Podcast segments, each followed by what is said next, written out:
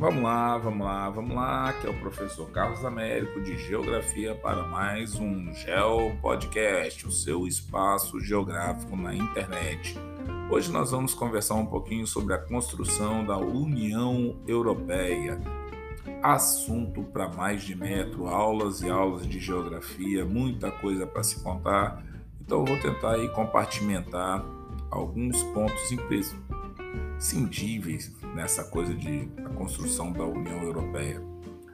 E eu falo imprescindível porque assim é um bloco econômico importante tem questões aí que certamente daria para você fazer, sei lá, uns 15 pós-doutoramentos só falando sobre a União Europeia e a importância desse bloco econômico simplesmente só para a Europa. Imagina para o planeta Terra.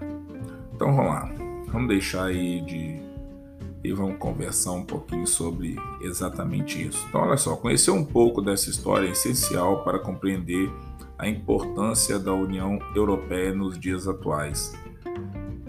Então, como que seria essa construção dessas etapas é, da formação de uma potência econômica?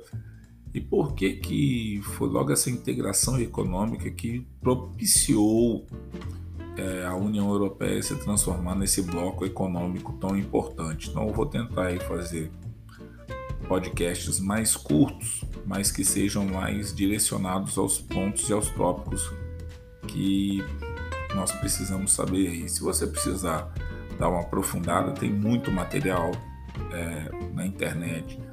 Lá no Se Liga no GPS também tem bastante coisa. Quem acompanha aí minha conta no TikTok então, sinta-se à vontade para estudar um pouquinho de geografia lá também, ou muito, né? Sabe-se lá como é que cada um vai encarar isso.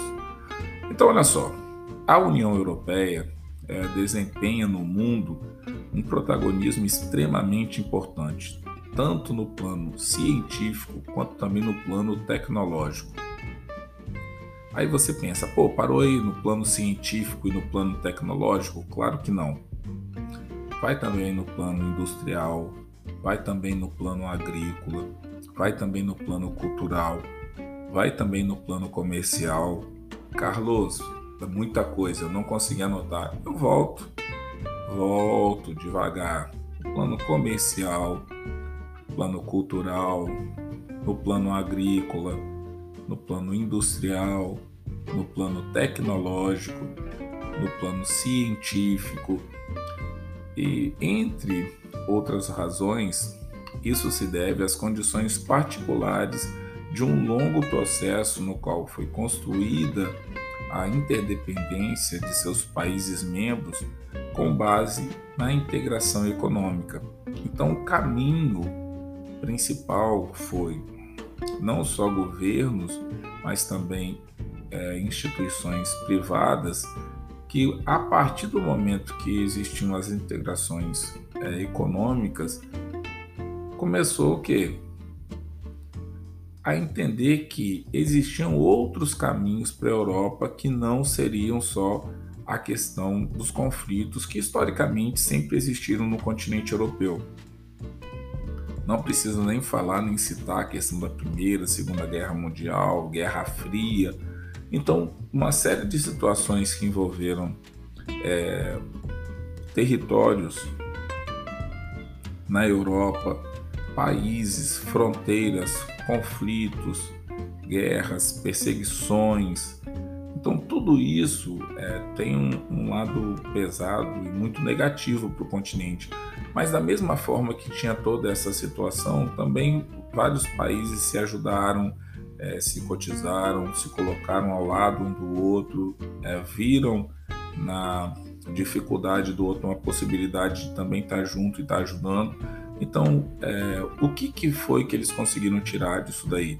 Era mais interessante aos países da Europa que estavam se recolocando no processo mundial e alguns deles até deixando de ser potências mundiais, como foi o caso de Portugal, Espanha, França, Reino Unido, Alemanha. Então eles começaram a ver o seguinte: opa, nós precisamos ter um outro, uma outra forma de negociar com países que estão é, sendo emergentes e começando a se desenvolver tanto na Ásia quanto na América. Então, a União Europeia, a construção da União Europeia começa desse anseio de é, necessidade de reconstrução da Europa, mas também de necessidade de se é, redescobrir e não mais por guerras, não mais por conflitos.